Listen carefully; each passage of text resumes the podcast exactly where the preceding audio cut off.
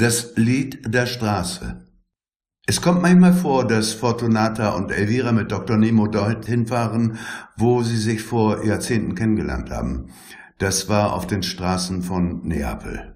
Fortunata porträtierte dort für ein paar Lire Touristen und Elvira verkaufte auf Holzständern, die beim Nahen der Carabinieri umgedreht zu kleinen Bänken wurden, geschmuggelte Zigaretten. Doch das ist nicht der einzige Grund, dorthin zu fahren. Der Bruder Fortunatas, Amoroso, lebt noch immer dort. Er ist Geiger und Fortunata hat ihm ein Studium am Konservatorium ermöglicht. Weitere Unterstützung seitens seiner reichen Schwester lehnte er ab. Nun noch immer spielt er seine Violine auf der Straße, in einem Winkel des Platzes vor der Chiesa del Gesù Nuovo, deren geheimnisvolle Fassade mit Symbolen geschmückt ist, ein Pentagramm, das sich in Musiknoten für eine sakrale Komposition übersetzen lässt. Nemo tritt auf Amoroso, der gerade seinen Bogen mit Kolophonium pflegt, zu. Nemo, hast du mit deinem Talent nicht Lust, in einem großen Orchester zu spielen? Könntest du dich dafür motivieren? Gedacht hat Nemo das schon öfter, heute sprach er es aus.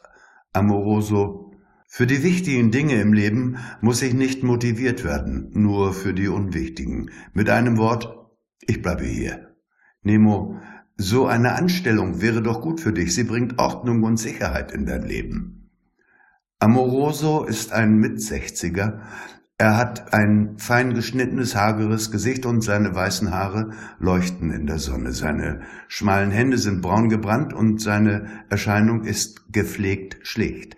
Er ist wohl einer von denen, die sagen würden, ich bin nicht arm, nur manchmal habe ich kein Geld.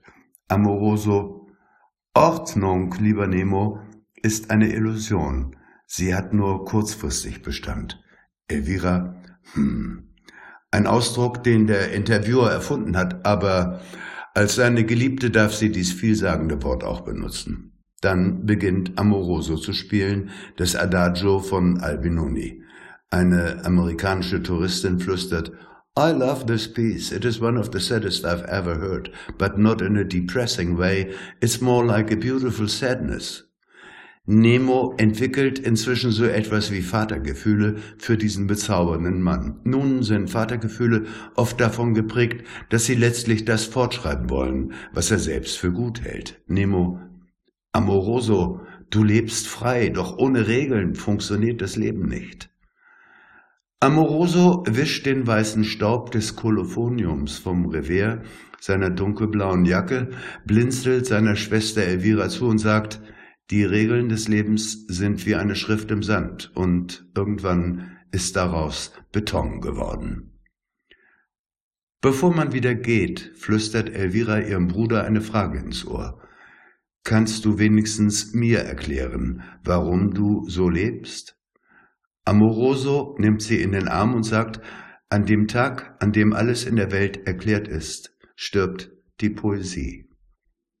Der Learjet bringt die Gesellschaft wieder nach Los Traneros. Was die Begegnung mit Amoroso mit Dr. Nemo macht, insbesondere die Bemerkung mit den Regeln, aus denen Beton wird, das erfahren wir wie immer nächsten Dienstag.